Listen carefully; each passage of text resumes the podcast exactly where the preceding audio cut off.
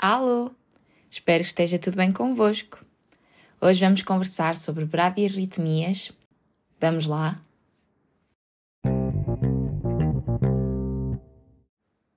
Então, e o que é isto de bradiarritmias? Desculpem, o Will mandou um salto. As bradiarritmias são perturbações da condução elétrica do coração, no sentido de diminuir a frequência cardíaca. Elas podem ser persistentes, que é quando a alteração está sempre presente no eletrocardiograma, ou intermitentes, quando o eletrocardiograma é normal.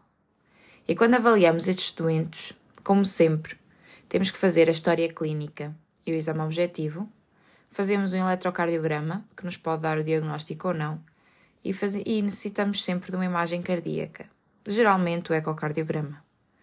Por último, fazemos análises, especialmente a função tiroideia e uma gasometria.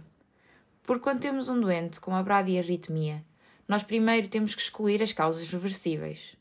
As duas principais em que pensamos sempre são os fármacos, os digitálicos, os cronotópicos negativos, ou seja, beta-bloqueantes e bloqueadores de cálcio não diiropiridínicos, e os distúrbios hidroeletrolíticos, principalmente do potássio. Mas, então, o que é o sistema de condução elétrica do coração? O impulso elétrico do coração é gerado no nosso sinusal, que é uma estrutura que está na parte alta da aurícula direita. Depois o impulso é, passa pelas aurículas, dando origem à onda P, e chega ao nó auriculoventricular. Do nó auriculoventricular vai para o feixe X, que se divide no ramo esquerdo e no ramo direito. Este ramo esquerdo divide-se no fascículo anterior e posterior, que vão dar origem às fibras de porquins. Eu sei que isto soa muito abstrato, mas é importante termos uma noção geral do sistema de condução elétrico para percebermos que as bradiarritmias são principalmente divididas em doença do nó sinusal, hum. doença do nó sinusal e bloqueios auriculoventriculares. Focando agora na doença do nó sinusal. A etiologia mais frequente é a degenerativa, ou seja, há uma fibrose do nó sinusal e podem haver causas extrínsecas, como é o caso de fármacos, distúrbios hidroeletrolíticos ou até mesmo a influência do sistema nervoso autónomo. Quanto à clínica, os doentes podem ser assintomáticos, o que é raro, porque não podemos fazer o diagnóstico quando o doente é assintomático, ou mais comumente podem ter síncopes, pré-síncope, tonturas, fadiga e intolerância ao exercício que se correlaciona com uma forma de doença do nó sinusal, que é a incompetência cronotrópica, quando há a falha do aumento da frequência cardíaca perante um esforço, que vai fazer com que haja uma intolerância a esse mesmo esforço. O diagnóstico é feito quando há alterações no eletrocardiograma e quando há clínica. Se não houver clínica, não se deve fazer o diagnóstico. Quanto ao tratamento, a doença do nó sinusal não está associada a um aumento da mortalidade. No entanto, nós temos que prestar alívio sintomático. Por isso, dá para perceber que o pacemaker permanente não é indicado em muitos casos, salvo duas exceções, que é quando os sintomas são claramente atribuídos à bradiarritmia ou quando os doentes são sintomáticos, com síndrome braditaque. Mas já vamos falar sobre isso. A doença do nó sinusal pode-se apresentar de várias formas, quer seja pela incompetência cronotrópica, como já falámos, a bradicardia sinusal, que é mais frequente e é mais benigna, que é quando há um ritmo sinusal irregular, ou seja, onda P positiva em D1 e D2 e AVF, e onda P negativa em AVR, e a frequência cardíaca é inferior a 60 batimentos por minuto. E a onda P é morfologicamente normal, tem, aparece antes dos complexos QRS, é totalmente normal, o coração só está lento. É muito frequente e é quase sempre benigna. Aparece muito em jovens e em atletas e é difícil fazer o diagnóstico diferencial entre ser fisiológica ou patológica.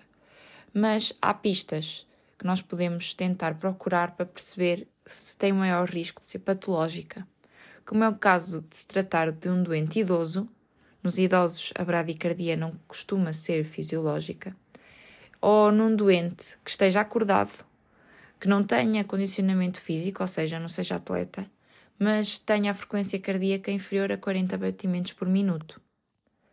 Também se pode manifestar por pausas sinusais ou paragem sinusal, ou seja, há uma falência intermitente em gerar impulsos.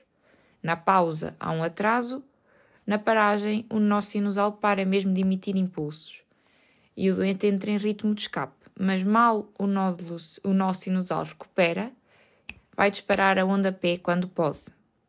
E, no caso de haver pausas inferior a 3 segundos, é normal. Em atletas acordados e em idosos assintomáticos, é totalmente normal haver essas pausas.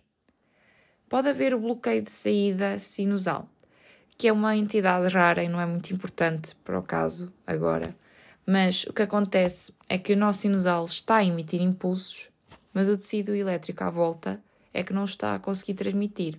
Por isso não vai haver ondas P, vai haver umas paragens muito grandes. E por último, o síndrome de Brady-Taki consiste numa espécie de uma tosta mista. Ou seja, o doente já tem uma arritmia auricular de base, mais frequente é ser a, fibrilhação auricular, só mesmo porque é a arritmia auricular mais frequente. E um doente com essa patologia de base vai desenvolver uma doença do nó sinusal. Ou seja, o nó sinusal vai ficar doente. E quando o doente sai do ritmo de taquiarritmia, este nó vai demorar muito tempo a entrar em funcionamento normal. Podem haver pausas, e se essas pausas forem significativas, o doente pode sincopar, e o que vai acontecer é que o doente vai alternar entre períodos de bradicardia e períodos de taquiarritmia. Pode-se dar antiarrítmicos e colocar um pacemaker, e se o doente for jovem ou com poucas mor morbilidades, pode-se tentar fazer uma ablação da fibrilhação auricular. Mas isso é informação muito específica que acho que não é importante para o exame. Passando agora para os bloqueios auriculoventriculares. Aqui, a estrutura que está lesada é o nó AV, auriculoventricular, ou então o feixe X. No entanto, é normal haver uma pequena pausa quando o impulso passa pelo nó auricular, porque este é a estrutura com maior período refratário do sistema de condução cardíaco. Principal, as principais etiologias dos, dos BAVs são a fibrose e a esclerose do sistema de condução, novamente, uma possível doença cardíaca isquémica, ou a doença de Lyme, que é extremamente frequente nos casos de exame, mas que é muito rara em Portugal, por isso é que nós não falamos muito. Ou então fármacos, procedimentos e hipercaliemia. Quanto aos BAVs, eles dividem-se em BAVs de primeiro grau, segundo grau e terceiro grau. E depois, dentro do segundo grau, temos o MOBITS 1, MOBITS 2 e BAV 2 para 1. Eu sei que isto é muito confuso, por isso vamos por partes. O BAV de primeiro grau é o mais frequente. Todas as ondas P são transmitidas para o ventrículo. São é transmitidas com atraso. Logo, não há excesso de ondas P. No ECG, nós vamos ver que o intervalo PR vai ser longo, vai ser superior a, a 0,2 segundos, ou seja, vai ser maior que um dos quadrados grandes. E vai ser sempre constante, vai ser sempre igual. Os doentes são, maioritariamente das vezes, assintomáticos, e o tratamento, se o doente for sintomático, que é raríssimo, pode-se colocar um pacemaker, mas é classe 2A nas guidelines, por isso é mesmo raríssimo. Habitualmente, como são assintomáticos, não necessitam de tratamento e têm um excelente prognóstico. A progressão para BAV completo é raríssima e é uma situação extremamente frequente em pessoas com mais de 65 anos. Quanto ao BAV de segundo grau, Neste caso, já vai haver excesso de ondas P. Vai haver ondas P que não vão ser transmitidas para os ventrículos. E depois, o BAV de segundo grau divide-se em MOBITS 1, MOBITS 2 e 2 para 1. Quanto ao MOBITS 1, há um bloqueio no nó AV. Os doentes são geralmente assintomáticos e também é benigno. O risco para progressão para BAV completo é raro. Também não tem indicação para pacemaker. E o que é que nós vemos no eletrocardiograma? Vemos que há um aumento progressivo do intervalo PR até que deixa de haver um QRS. Na faculdade, uma professora ensinou uma mnemónica fixe que é do género ou marido ou cônjuge, ou o que vocês quiserem chamar, vai chegando cada vez mais tarde a casa, até que há uma, vez, há uma noite em que ele não chega. E é basicamente assim que é o Mobitz 1. Quanto ao Mobitz 2, é mais grave. Os doentes já vão ser sintomáticos, fadiga, dispneia, dor torácica, síncope, e há um maior risco de progressão para BAV completo. Logo, vai haver aqui indicação para colocarmos pacemaker, após excluirmos as causas reversíveis.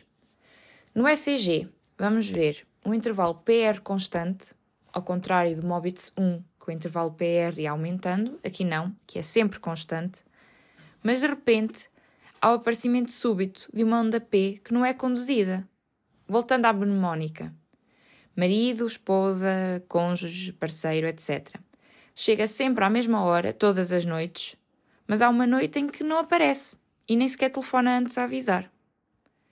Quanto ao BAV 2 para 1, o BAV 2 para 1 é especial, porque, tal como um BAV de segundo grau que é, há excesso de ondas P, mas nós pelo ECG não conseguimos perceber se é um Mobitz 1 ou Mobitz 2. Por isso chamamos 2 para 1. Nós no ECG vamos ver que há uma onda P conduzida que intercala com uma onda P não conduzida. Ou seja, para cada duas ondas P vai haver um QRS. E nós, para conseguirmos perceber se o PR é constante ou se aumenta, precisamos ter sempre duas ondas seguidas, conduzidas. Por isso, é que se chama BAV 2 para 1. E agora, por último, BAV terceiro grau, que é isto. É o mais grave que pode haver.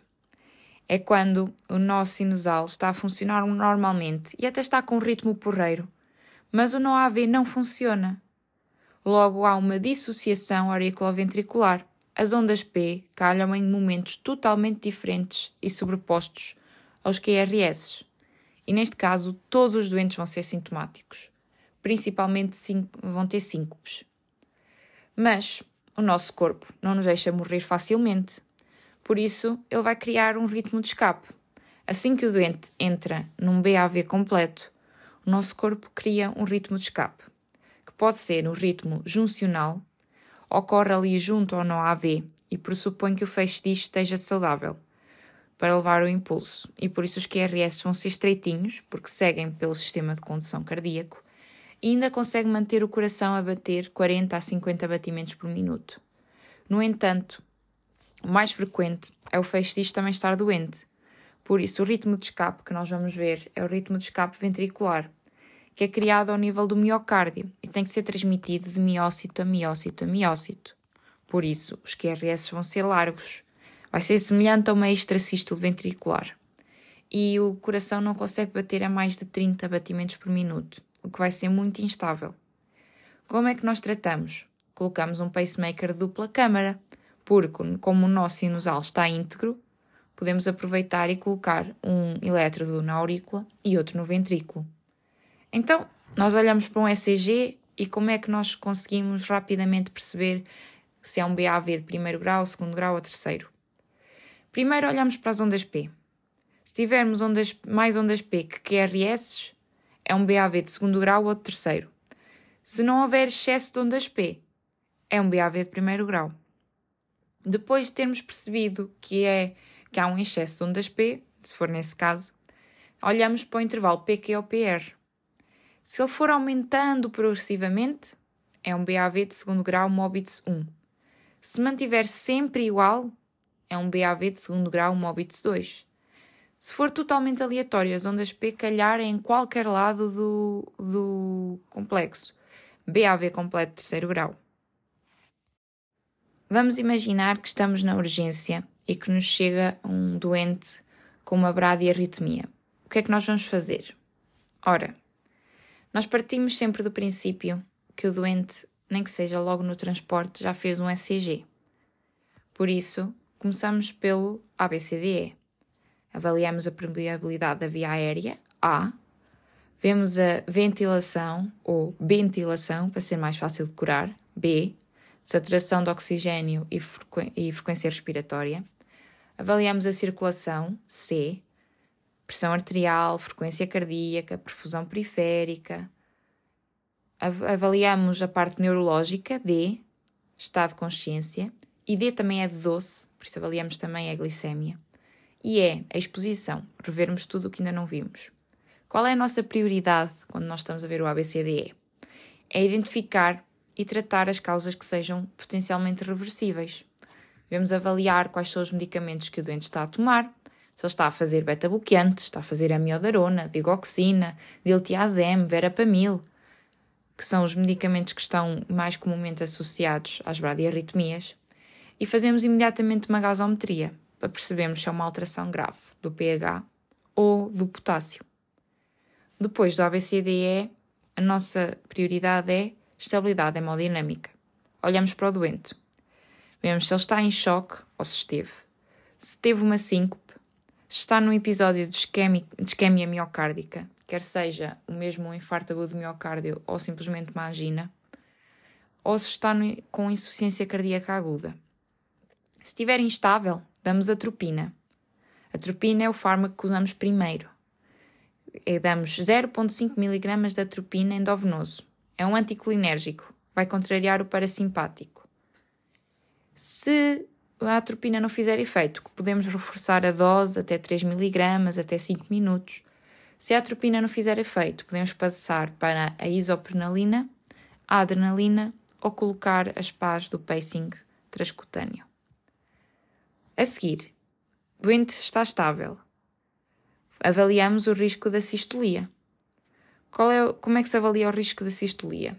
Se o doente teve uma sistolia prévia recente, se tem um BAV de segundo grau MOBITS 2, se tem um BAV de terceiro grau com o QRS largo, ou seja, ritmo de escape ventricular, que é extremamente instável, ou se faz pausas ventriculares maiores que 3 segundos.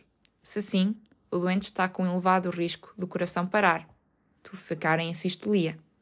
Logo, começamos novamente com atropina e é exatamente o mesmo tratamento como se o doente estivesse instável hemodinamicamente.